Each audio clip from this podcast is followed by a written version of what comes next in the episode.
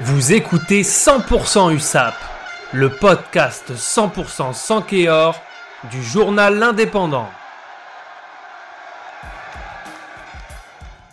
Bonjour à tous, bienvenue dans 100% USAP.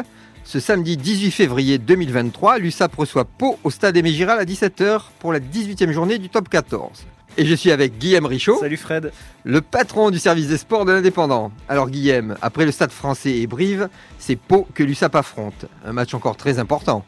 Un match capital, ça fait trois fois qu'on dit que c'est le match capital, c'est le match euh, de la dernière chance. Ça a été contre le Stade français, il fallait absolument pas perdre.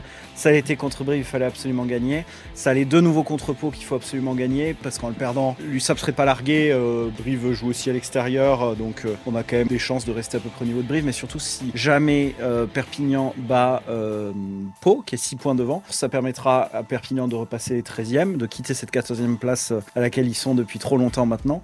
Ça rapprochera trois équipes dans la bataille pour le maintien, donc c'est très très important. Bon, c'est aussi un match très important pour Pau, parce que s'ils le gagnent ce match, Pau, ils, seront pas loin de, se maintenir. Pour eux, c'est vraiment le match du maintien. Ça l'est pas pour Perpignan, quoi qu'il arrive, mais pour Pau, ça l'est. Il faut gagner ce match euh, aussi pour enchaîner. 10 ans que l'USAP n'a pas gagné trois matchs d'affilée. Donc c'est quand même un match un peu charnière, encore un, et il faut absolument gagner. Alors les Catalans qui restent sur deux victoires, est-ce qu'ils sont optimistes?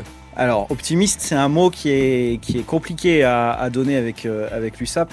Il ne sert aucun excès de confiance. Là, ils sont sur une dynamique. Les entraînements cette semaine ont été très rigoureux. Le groupe est resté très solide et très serré. L'opération commando, comme le président l'a appelé, continue. Et ils ont l'air encore tous concentrés là-dessus. Maintenant, attention, euh, ils ne sont pas à l'abri d'une rechute. Et alors, à quelle équipe faut-il s'attendre?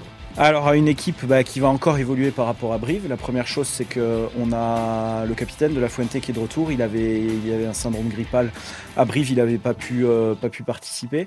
Euh, en revanche, et ça c'est plus délicat, Pua Salele, deuxième ligne, qui avait assuré le capitaine à Brive, s'est blessé et s'est blessé au ligament du genou, donc c'est assez compliqué.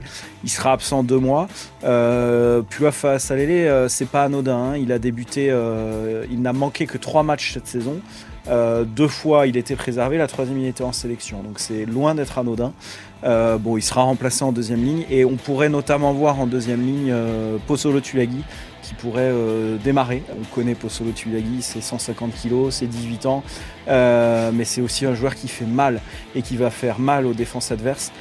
Il a été formé en troisième ligne au poste de numéro 8 comme son père.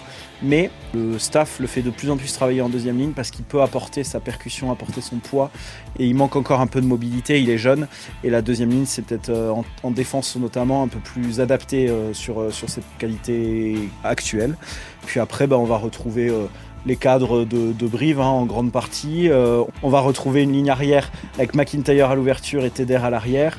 Euh, Crossley et Dubois sur les ailes si tout va bien. On l'a dit de la Fuente au centre avec Tomo Epo, euh, Degmash qui, sera, en numéro 9. Et devant, euh, c'est pas encore tout à fait arrêté, mais euh, on risque d'avoir du Lotrian, du Tetrashvili sur au pilier gauche, qui est encore un peu, souffrant des cervicales. et puis on a, du grand classique sur la première ligne et du grand classique sur la troisième ligne. Cette deuxième ligne, qui risque d'être la boutelée Tulagi, va apporter un peu d'intérêt. On a envie de voir ça, on a hâte de voir ça. Moi, juste une petite question. Est-ce que toi, tu es optimiste pour le match? Je suis jamais optimiste, moi j'ai toujours peur. Mais clairement, s'ils jouent au niveau de jeu qu'ils ont eu contre Brive et contre le Stade français, ils peuvent gagner ce match. Ben, très bien, on se retrouve lundi. Au revoir Guillaume. À lundi, ciao. Retrouvez cette émission et toutes nos productions sur Radio Indep et en podcast sur l'indépendant.fr, nos réseaux sociaux et votre plateforme de streaming favorite.